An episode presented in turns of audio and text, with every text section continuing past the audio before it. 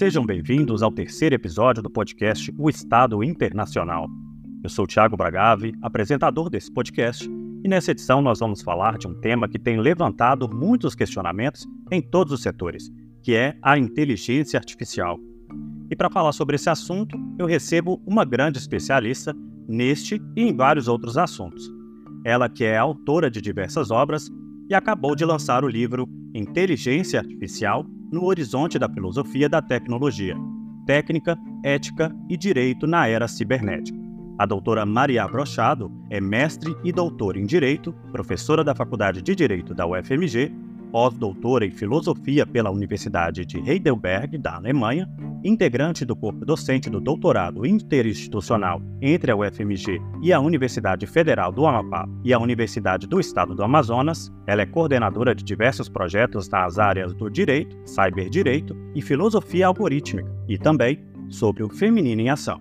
Também é diretora de Direitos Humanos do Instituto de Direito e Inteligência Artificial de Minas Gerais. Presidiu a comissão que elaborou o Decreto Estadual Regulamentar da Ciência, Tecnologia e Inovação em Minas Gerais em 2018 colaboradora do projeto pela consolidação do Estado de Direito PALOP União Europeia, associada honorária da União Ibero-Americana de Juízes e já foi secretária de Estado adjunta da Casa Civil e Relações Institucionais de Minas Gerais e coordenadora do Núcleo de Relações Internacionais do Governo de Minas Gerais. Maria, é um prazer imenso receber você. Prazer todo meu, Tiago. Que bom falar com você. Muito feliz de estar aqui hoje tratando desse tema né, tão importante e enfim, a gente tem que contribuir, né, e levar esse debate à frente. Muito obrigada pelo convite. Fico, fiquei muito honrada com o convite. Maria, você está na Alemanha nesse momento, né? Você está tratando de algum assunto específico na área da inteligência artificial? Sim, eu estou morando em Hamburgo, né? É, e vim para cá depois que eu publiquei o meu livro no Brasil. Na verdade, o livro foi publicado depois que eu já estava aqui.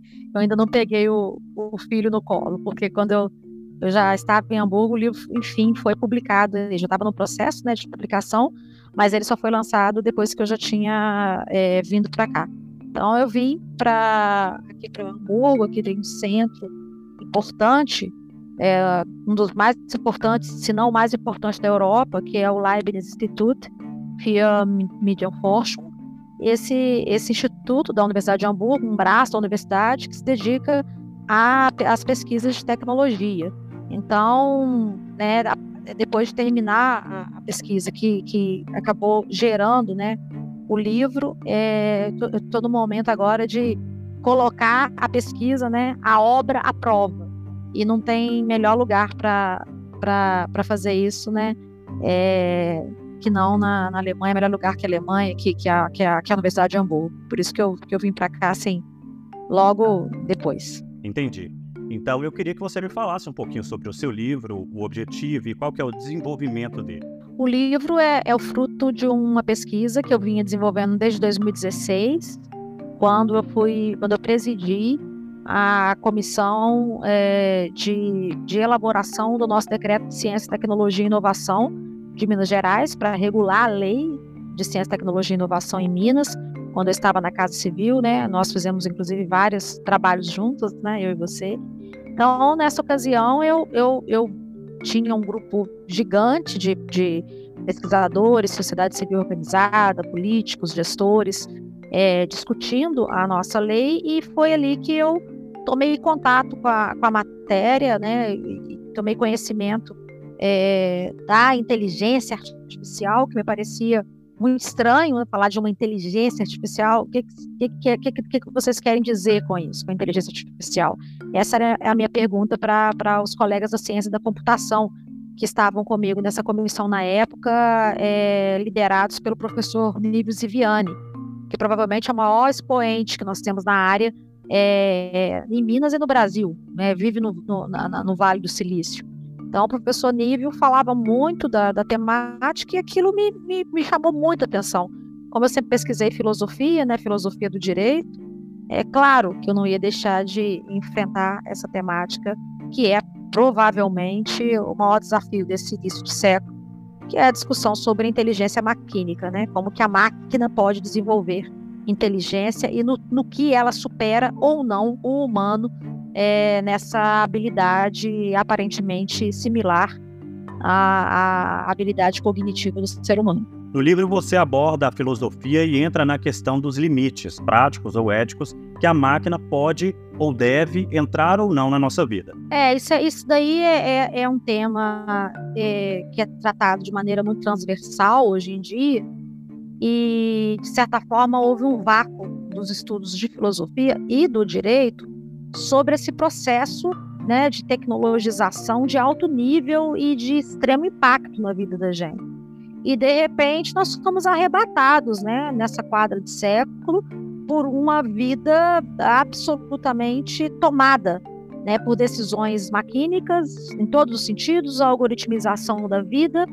É, nós temos hoje todo tipo de sugestionamento é, que, que nos é imposto, né? É, isso é imposto, claro, é, nas redes sociais, na, na, vida virtual, né? na, na, na chamada é, é cosmopédia.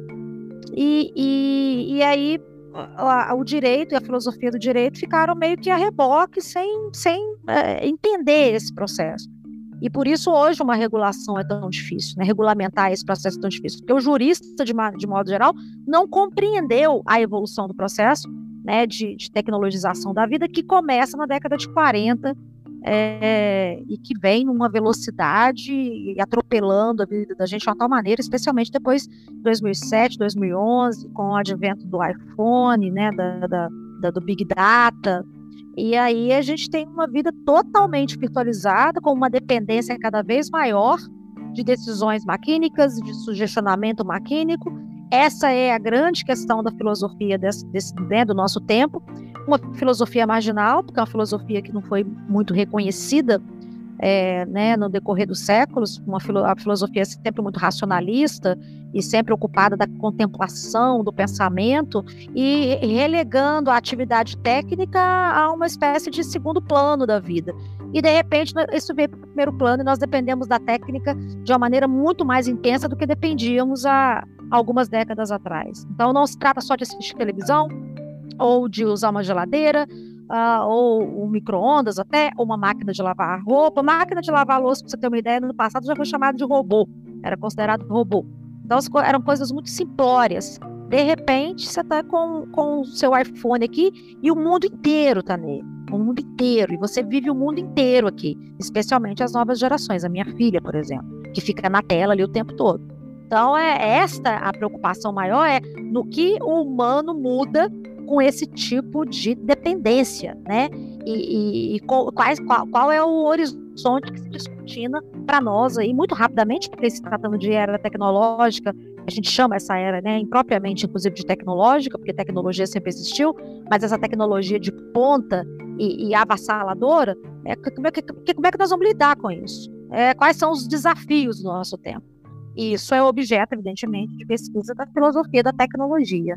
É, e isso é, é, é, trabalhado no livro, né? Eu começo no livro desde a discussão sobre o conceito de técnica e tecnologia, passando pelo conceito de artefatos técnicos, dentro de artefatos a situação de máquina, que é o artefato técnico mais elaborado que o humano desenvolveu, dentro da categoria máquina, o artefato técnico máquina do tipo computador, que se define como uma máquina digital sintática, e a partir do computador, tudo que mudou na nossa realidade. Aí a segunda parte do livro já é, é eu passo pela cibernética, que foi a ciência que moldou toda essa realidade, e, e, desde Alan Turing, quando a computação surge ali como um projeto matemático, e depois vem a, a cibernética como uma ciência que foi inaugurada por, por Norbert Wiener e outros do MIT na década de 40, 50, movimento cibernético, é, e daí como é que se desdobrou a ciência da computação e a ciência da informação como filhas desse mesmo projeto cibernético, que era uma,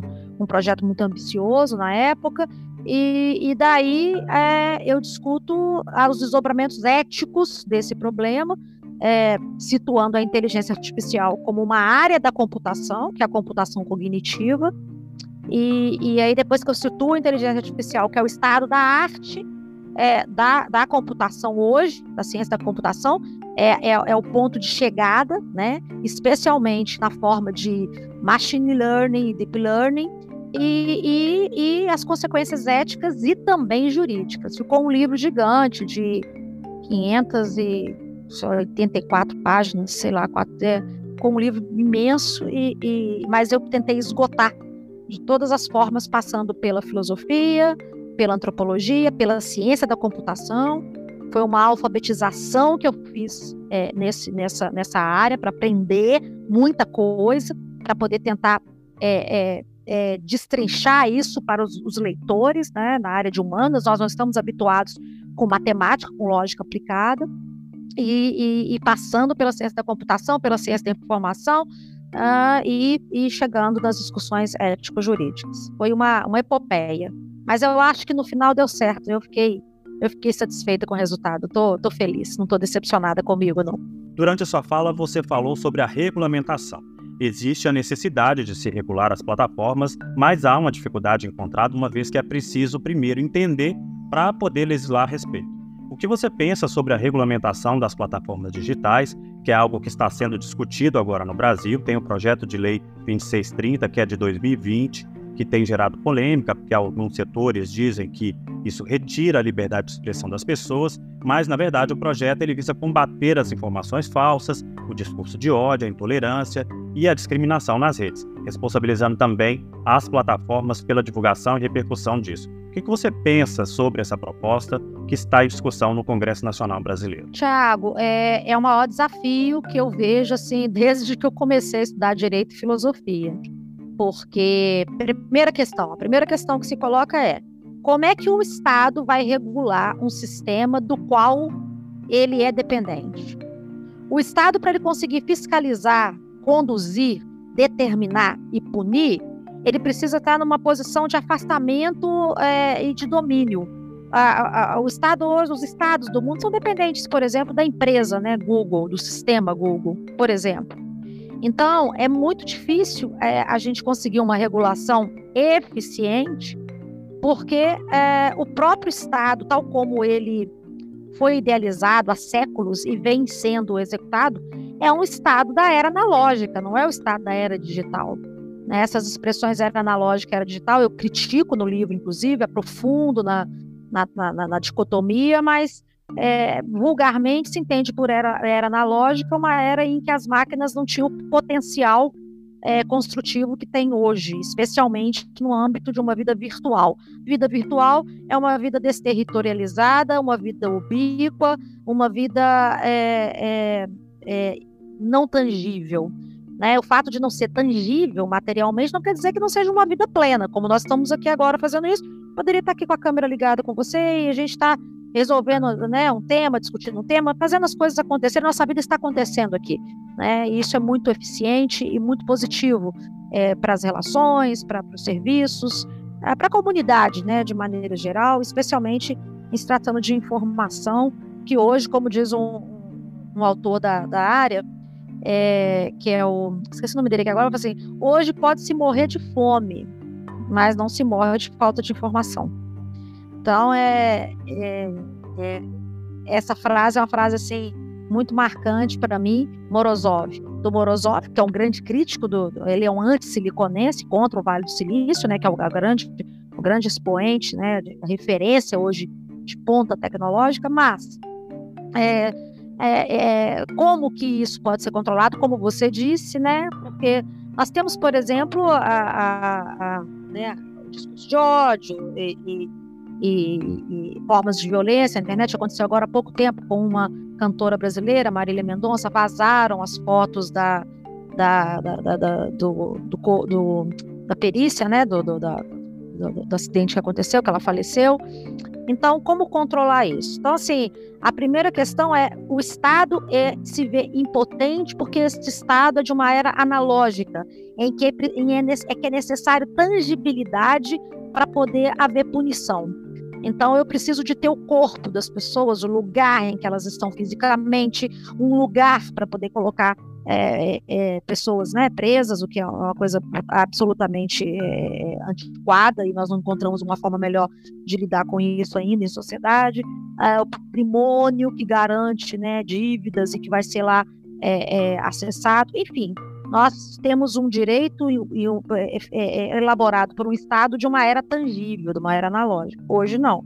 Então, a, a, o Estado não só ele depende de serviços da rede, como ele também é, não tem controle sobre a rede. E aí nós temos duas posições muito claras, eu exploro isso no livro, tem um capítulo lá sobre isso, que é a dos que acham que a regulação tem que ser absolutamente espontânea, a autorregulação, as próprias empresas, a sociedade civil organizada, ONGs, né, os atores nesse processo, eles é que têm que buscar uma regulação, né, é, é a, a, espontaneamente, naturalmente, e um grupo é, que, que acredita, né, mais, mais, mais tradicional, que o Estado tem que chegar e determinar isso, porque, por exemplo, os Estados Unidos hoje, que é a maior potência na, na, na, no Vale do está lá, né, é, não quer saber de regulação. Para que regulação? Quanto menos regulação, melhor.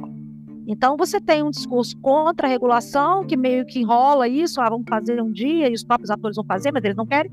Ou o que acontece aqui na Europa, na Alemanha, né, na, na comunidade europeia, é, na União Europeia, e, na Alemanha, que a Alemanha é referência em regulação, em que se busca realmente é uma, uma estatalização né, do processo.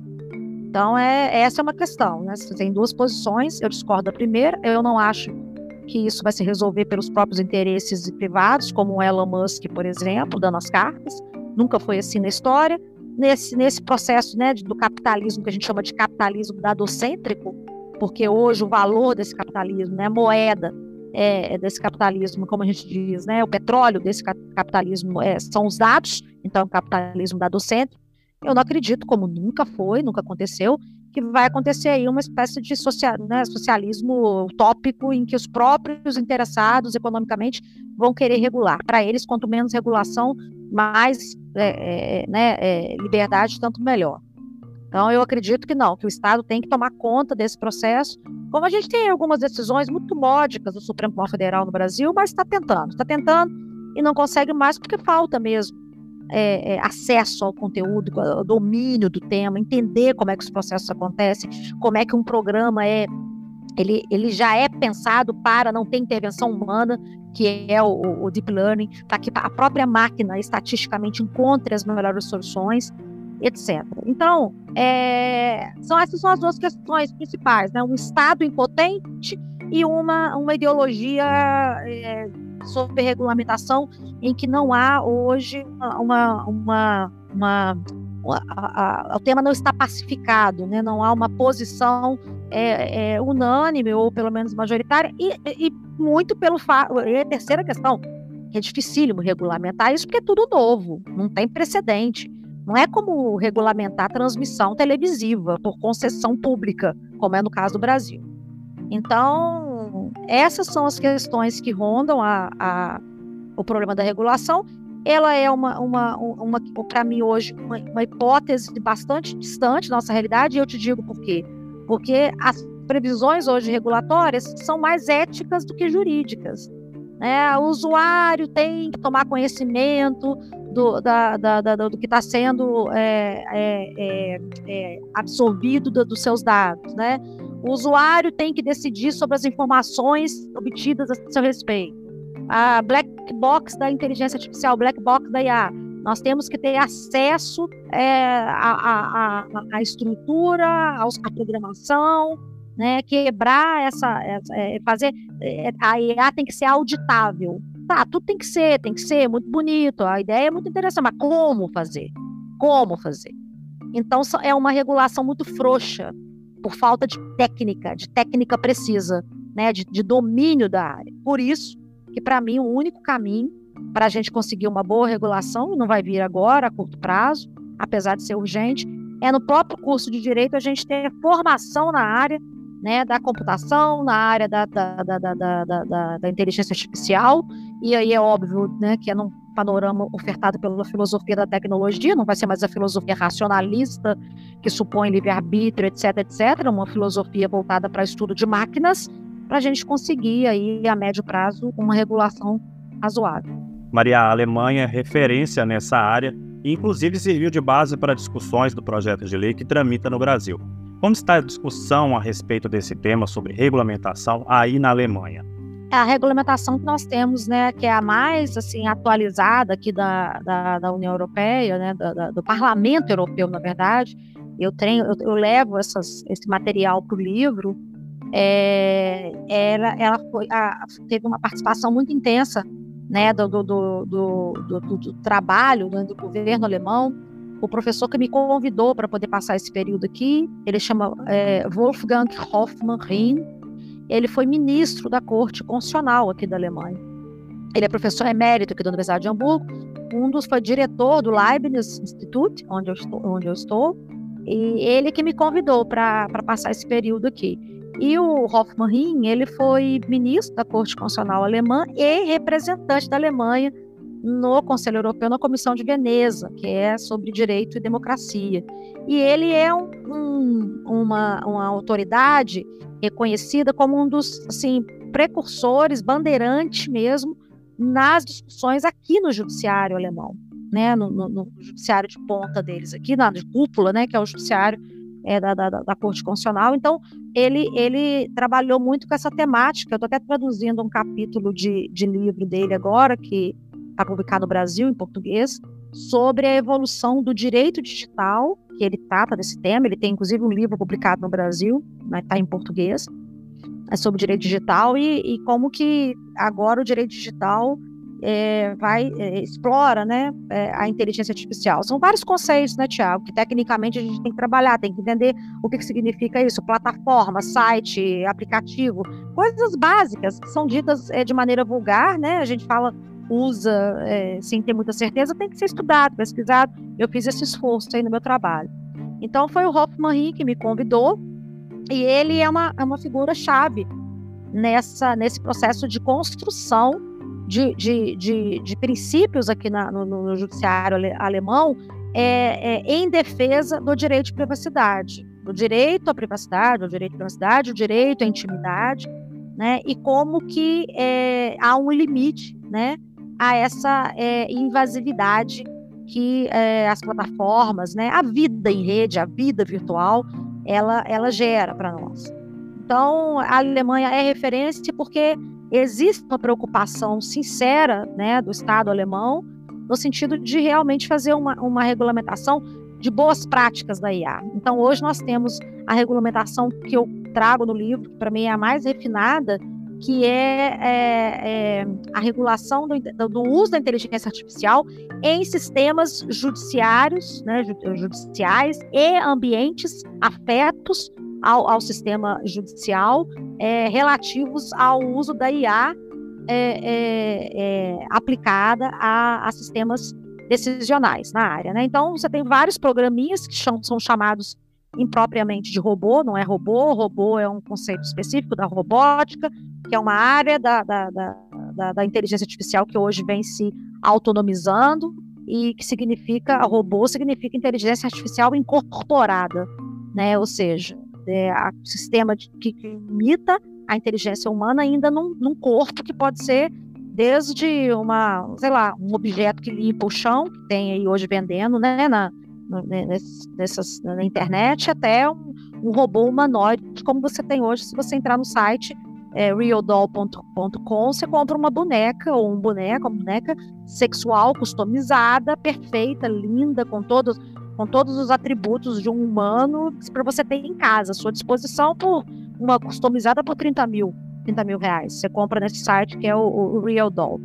Então, é, é, isso é robô. Então, a, a, a, a Alemanha, e aí o Parlamento Europeu é muito influenciado por essa discussão, mesmo que se desenvolveu aqui com muito vigor, tem essa preocupação em regulamentar, até pela, tradição do, do, governo alemão, do Estado alemão ser um Estado social, um Estado muito preocupado com o bem-estar, de regulamentar o uso dessa, da, da, da, dessa tecnologia e, no caso, o mais concreto é dentro do judiciário. Como é que o judiciário está usando programas para decidir sobre a vida dessas pessoas? Né? Programas. No, no Brasil, por exemplo, nós tivemos um retrocesso aí, que a nossa lei no Brasil previa a revisão de decisões maquínicas por humano. No último governo que nós tivemos, foi revogada a regra de revisão obrigatória por humano, é, é, é, de decisão maquínica. Hoje, nos tribunais brasileiros, você tem vários programas chamados de robô dão o nome de pessoas, Peri, Sofia, PP, não sei o quê. Isso é um absurdo, porque isso se chama antropomorfização da inteligência artificial, antropomorfização de máquina, né, dando a entender que a máquina tem autonomia, que a máquina tem consciência, que a máquina faz com autonomia, isso é terrível, porque isso cai no imaginário, no senso comum, e as pessoas acreditam que aquela máquina realmente pensa, especialmente uma máquina incorporada né, na forma humanoide, ou ginoide, ou, ou né, humanoide na forma feminina, ginoide, ou, ou, ou é, é, é, na forma masculina, é, é, as pessoas tendem a acreditar que, que aquilo ali é gente, é parecido com gente. Tem um, um, uma, uma humanoide, uma ginoide Sofia, que conseguiu obter cidadania saudita, ela é cidadã saudita. E a Sofia é brilhante, ela tem é, é, perfil no Instagram, Twitter, foi entrevistada por vários jornalistas e colocou os jornalistas em xeque é, é algumas vezes. Ela tem, sei lá quantas, me recordo o número, mas um número gigante de expressões faciais. Foi projetada a imagem da, da, da Audrey Hepburn, então, o pessoal olha para aquilo ali e fala assim, gente, será que isso é gente mesmo? Porque é tão astuta, responde muito bem, né? E as pessoas não se dão conta daquilo ali, daquilo ali são décadas e décadas e décadas de enfadonho trabalho de programação de si, então, si, então, si, então, cada olhar, cada resposta, cada palavra dita, cada conjugação, tudo, tudo, tudo é calculado e, e feito por programadores aí, né, por tanto, tanto tempo se arrastando. E aí agora a gente tem a, a sensação de que aquilo ali é maravilhoso e parece até autônomo. Então, a Alemanha tem uma preocupação realmente ética em regular esses processos, em, em, em, em lutar contra a antropomorfização, deixar claro que isso é máquina, que é programa de computador, isso não é gente, não se assemelha a nós, não tem qualquer similitude, não tem consciência, como as pessoas defendem hoje a possibilidade de uma consciência artificial, porque a máquina é tão mais inteligente do que a média das pessoas que por que ela não é considerada consciente? Ela é consciente, sim, ela se manifesta como humano. Então, a, a, a, a regulação na Alemanha está muito sofisticada e caminhou muito. Primeiro, porque o processo tecnológico alemão é um negócio sensacional. A tecnologia alemã é uma tecnologia de ponta, de exportação de submarino nuclear para o mundo. Então, sempre a tecnologia alemã, a ciência alemã são, são, são, são referência assim, né, é, mundial. Né? E segundo, porque há essa preocupação de regular e, no caso aqui da, da comunidade, né, da, da, do, do, do, Conselho Europeu, do Parlamento, fazer uma regulamentação para que no, o próprio judiciário é, é, seja modelo para o que são bons programas aplicados é, é, é nas decisões, programas que, que atuam em decisões sobre a vida das pessoas. E que, por exemplo, tem uma, uma série de baias, por exemplo, né, de baias que são os, os vieses decisionais, como o algoritmo que toma decisão racista. Claro, toma decisão racista porque naquele banco de dados os juízes tomavam, se decidiam, eram preconceituosos ou racistas. O programador, coitado, só reproduz o que está naqueles autos de processo lá, né, de, de décadas lá acumulados. Então é um negócio muito interessante, sabe, Tiago? E a Alemanha sai na frente primeiro por ser é, tecnologicamente referência, e aí, é claro, conhece muito, domina muito, e segundo, por ter autoridades realmente preocupadas que conhecem o tema e dialogam com especialistas no tema, filósofos da tecnologia, cientistas da computação, cientistas da informação, né? Eu vou visitar um professor agora na Universidade de Leufana, aqui perto, que é um grande nome da filosofia da tecnologia, Klaus Pias, que foi uma das referências da minha pesquisa. Eu vou lá encontrar com ele, e, e conhecer o trabalho dele. Então é, é isso, né? No, no, num país onde o conhecimento é um, o valor maior, né? Ser professor aqui é uma coisa assim, é um status gigante. Né? Esse conhecimento aplicado, essa sabedoria aplicada, gera uma tecnologia é, sensacional. Evidentemente que o progresso da regulação dessa tecnologia vai ser de ponta também tem como ser diferente. Entendi. Maria, gostaria de saber se você quer fazer alguma consideração final para o nosso podcast e se quiser compartilhar com a gente também alguma frase que te inspire, porque se deixar a gente fala por mais de uma hora, que é sempre assim quando a gente se encontra. É, é muita conversa, né? A gente tem muito que tratar, mas eu não vou, eu não vou me estender não. Acho que o que eu precisava colocar foi, foi dito. Eu, eu indico a leitura do meu livro. E onde que ele está disponível? Ele, esse livro, ele, o meu livro foi publicado pela editora Dialética, tem na, na, na Amazon, tem na, na, na, própria editora Dialética, na página Dialética, e eu, eu indico porque é um livro diferenciado no Brasil, não tem nenhum outro como. Eu pesquisei, levantei tudo que você pode imaginar. É, é, se não tem valor sob o ponto de vista das conexões, da estrutura, as fontes são muito boas, porque eu fiquei muitos anos pesquisando e fui buscar o melhor possível é, em vários idiomas, em países diferentes do que está sendo discutido sobre isso. Então, eu fiz um esforço muito grande de trazer o máximo de informação e de formação também na área, sabe? Então, eu, como eu te disse, eu me dei por satisfeita ao final, porque ficou uma, um trabalho bastante não completo, mas bastante pleno dentro das minhas possibilidades, da, da, das minhas capacidades, no tempo em que eu me impus construir a, né, o, o, trabalho. Então, eu indico a leitura do livro, que tudo que eu tenho a dizer sobre está lá. Eu me esgotei nesse livro, não tem nada que.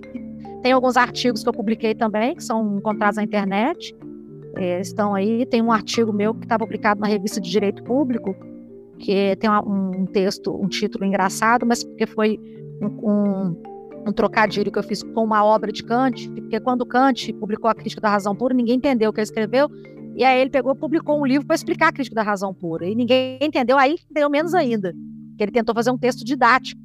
E aí eu fiz um trocadilho com essa obra dele, que foi uma obra didática.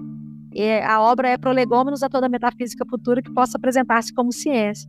Aí eu fiz esse artigo que é Prolegômenos a, a uma filosofia algorítmica futura que possa apresentar-se como base para um cyberdireito. Nesse, nesse artigo eu trabalho é, assim sinteticamente né, isso, isso, que a gente está discutindo aqui, especialmente a questão da regulação, da algoritmização, está é, tá aí disponível né, gratuitamente na, na revista de Direito Público. Eu publiquei em 2021, quando ainda não tinha terminado o livro. Então é isso, eu só posso indicar a leitura do meu trabalho, que é o que eu tenho para oferecer. É, ah, você falou da frase, né? É, ah, ô Tiago, eu não estou pensando numa frase sobre esse tema, não, porque sobre esse tema tem muitas frases, né? Eu queria citar uma frase aqui de uma, de uma autora que eu amo, sou apaixonada, porque ela é absolutamente genial, que é a Clarice Lispector, no livro dela é, Perto do Coração, que é de 1980. E é uma frase muito singela, mas que, para mim, ela, ela, ela me, me diz muito sabe?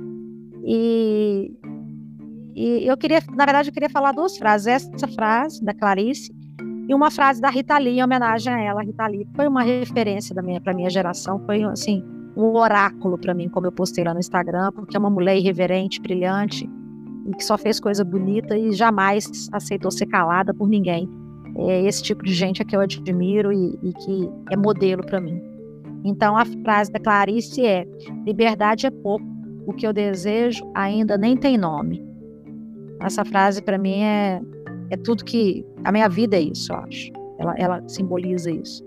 E a da Rita Lee, parece que ela publicou, foi na autobiografia dela, que foi publicada em 2016, que é, é o epitáfio dela. Queria deixar uma homenagem a ela com essa frase dela para ela mesma, que é o seguinte: ela não foi um bom exemplo, mas era gente boa. Eu diria que ela foi um ótimo exemplo um genial exemplo. Como ela foi exemplo. Né? Eu, eu reescreveria o epitáfio dela. Que exemplo maravilhoso que ela foi para todos nós. Não posso deixar de fazer, de render uma homenagem a essa mulher maravilhosa. É isso. Maria, eu gostaria de te agradecer. Muito obrigado. É sempre uma honra receber você em qualquer projeto que eu esteja.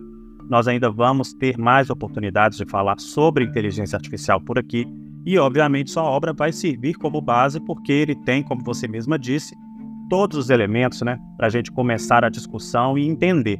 Então, esse episódio vai ser de grande valia para muita gente que vier a falar sobre esse tema posteriormente. Mais uma vez, muito obrigado. O podcast ele estará sempre aberto para todos os temas que você queira discutir.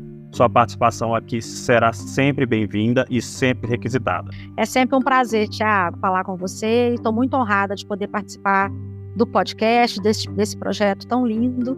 E espero sim poder participar outras vezes. Quando você é, precisar, quiser conversar sobre essas temáticas, conte sempre comigo. Estou muito feliz de ter feito esse, essa, essa, essa fala com você aqui hoje. Sucesso, vida longa ao projeto. Muito obrigado mais uma vez. Então, acesse o site oestadointernacional.com e nos siga nas redes sociais para que a gente continue promovendo esses encontros e discussões tão relevantes. Muito obrigado e até a próxima edição.